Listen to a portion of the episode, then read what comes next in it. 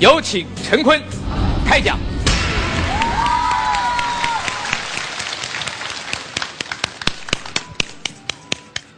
再把掌声送给大家自己吧。上场之前我非常的紧张，特别的紧张。我一直跟周边的朋友说：“你别跟我说话啊，我紧张。”他没有一个人相信，他们觉得我演了很多的戏了。你应该见到每个场合的时候都应该是很淡然的。那实际上我真的紧张，但是我上场之前听到撒贝宁的笑话这么冷，我突然觉得我充满了信心。上场之前，制片人跟我说前面会有十位非常优秀的朋友会坐在前面。我当时觉得我是在呃做一个电影学院的第一次那个要考试，就专业课考试。为什么呢？因为我从小长到大最害怕的是莫过于竞赛型的或者表现类的东西。因为因为我小时候长大一直是一个比较比较蔫儿的人。我在上电影学院的时候就有一种很自卑的骄傲。经常看到一个同学家里条件比较好的时候，就有什么了不起啊？不是家里条件好吗？非常的自卑，并且在这个同学面前还会表现出来。I don't care about that。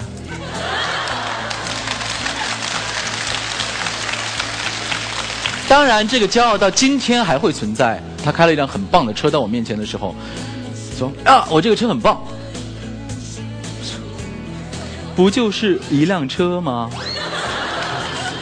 虽然我心里很想要，但是我看见了我的心态，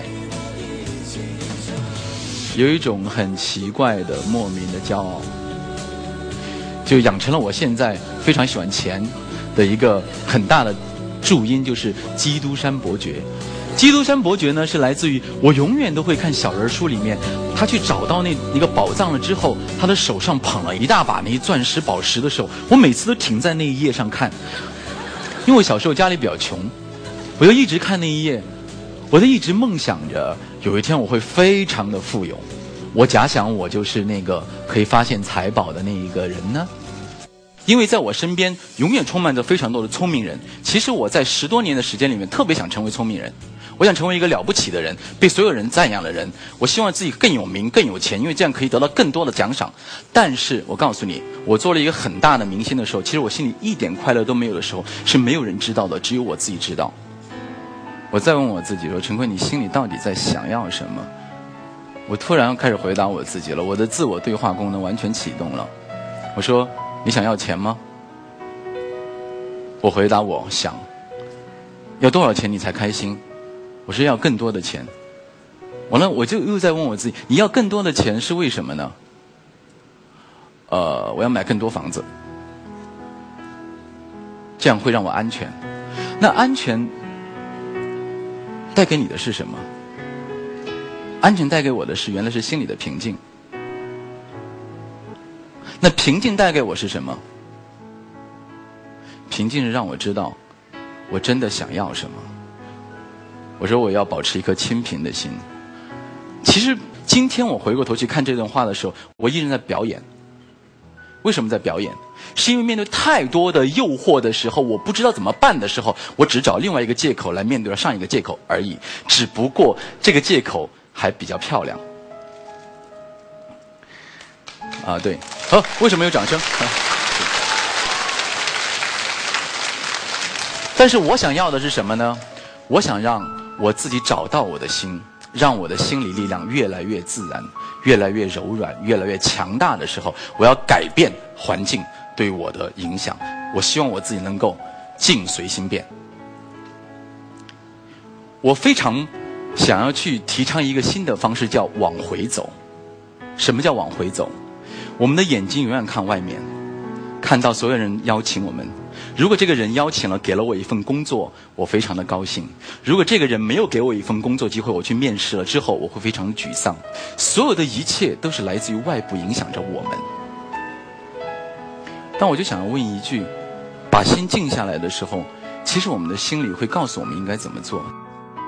我没有任何东西值得你们觉得。我了不起，或者我认为我自己了不起，我只是跟你们一样的，在我们每个人个体的人生道路上，想成为自己心灵国王的人。我跟你们没有先后脚，我们是五十步跟一百步，因为我今天跟你的分享，我们选择做最笨的方式，在我们如此快节奏的生活和城市里面，在我们无数的诱惑和欲望面前，学会笨一点、慢一点、二一点、傻一点，因为整个社会随大流都是往前面走，快，马上，今天我投了五十块钱，明天拿到两百。逐利如此的快，很多人说，我们先把财富跟生活、工作安排好了之后，等我有空闲时间的时候再听我内心的声音，不好吗？是先得到。在有空的时间再找内心，而我提供的方法是说，可不可以大家在现在就开始，先把你的心定下来。当你很清晰的看见所有的诱惑和前进的方向的时候，你选择想前进还是想退回来？这个顺序我说清楚了吗？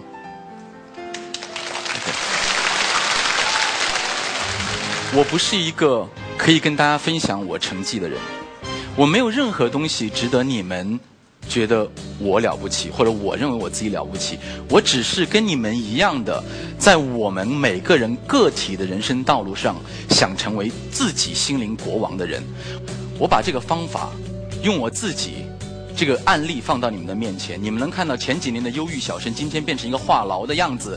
并且，同样的，我很快乐的在做着一些我认为有意义的，也许别人认为无意义的事情，而我非常享受的这种快乐的时候，你们要知道，你应该为我鼓掌，同样为你们自己鼓掌，因为只要你们一跨步开始，开始找到你们内心的平静，开始未来的道路绝对是你可以掌握的。希望你们把你们的心定下来，掌握属于你们的人生，行走。是一个很本能、很笨，可以让你觉得毫无作为的，但是可以找到你内心的方法之一。所以，我们又回到今天的课题，叫做“人生路莫慌张”。